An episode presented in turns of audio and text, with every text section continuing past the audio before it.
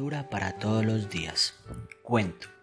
Érase una vez un lobito bueno, al que maltrataban todos los corderos.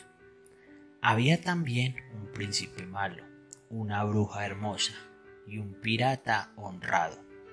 Todas estas cosas había una vez, cuando yo soñaba un mundo al revés.